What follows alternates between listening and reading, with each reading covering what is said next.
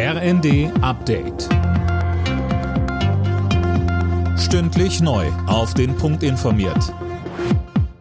Ich bin Silas Quiring. Guten Tag.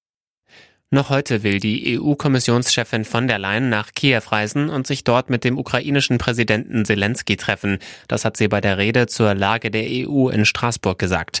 Dabei würdigte sie auch den Mut der Ukrainer im russischen Angriffskrieg. Aber auch die EU könne stolz sein, sie habe durch Geschlossenheit ihre innere Stärke wiedergefunden, so von der Leyen. Die Bundesregierung will heute das Bürgergeld auf den Weg bringen, den Nachfolger von Hartz IV.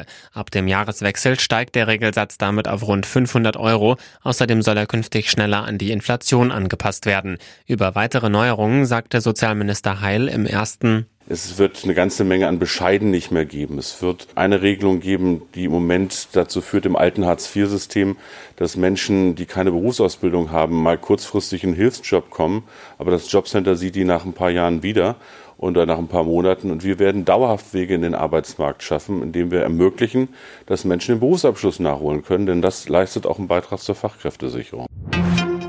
Die deutschen Basketballer dürfen weiter vom EM-Titel träumen. Das DBB-Team steht nach einem 107 zu 96 Sieg über Titelmitfavorit Griechenland im Halbfinale. Superstar Dennis Schröder zog nach dem Spiel im ersten den Hut vor seinen Teamkollegen. Was die geleistet haben, ich meine, Franz Wagner, der ist umgeknickt vor ein paar Tagen, ist ready zu spielen.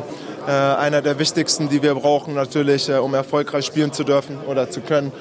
Dann Daniel Theiss, wie er heute gespielt hat, Vogtmann, Giffey, alle, die äh, auf dem Feld waren, plus die Leute, die nicht gespielt haben. Ähm, sensationell.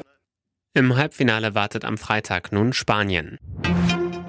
In Köln werden am Abend die besten deutschen Fernsehproduktionen mit dem Deutschen Filmpreis ausgezeichnet. Schon vorab hieß es von der Jury, angesichts der Konkurrenz durch Streamingdienste zeigen die Fernsehsender mehr Mut zum Experimentieren.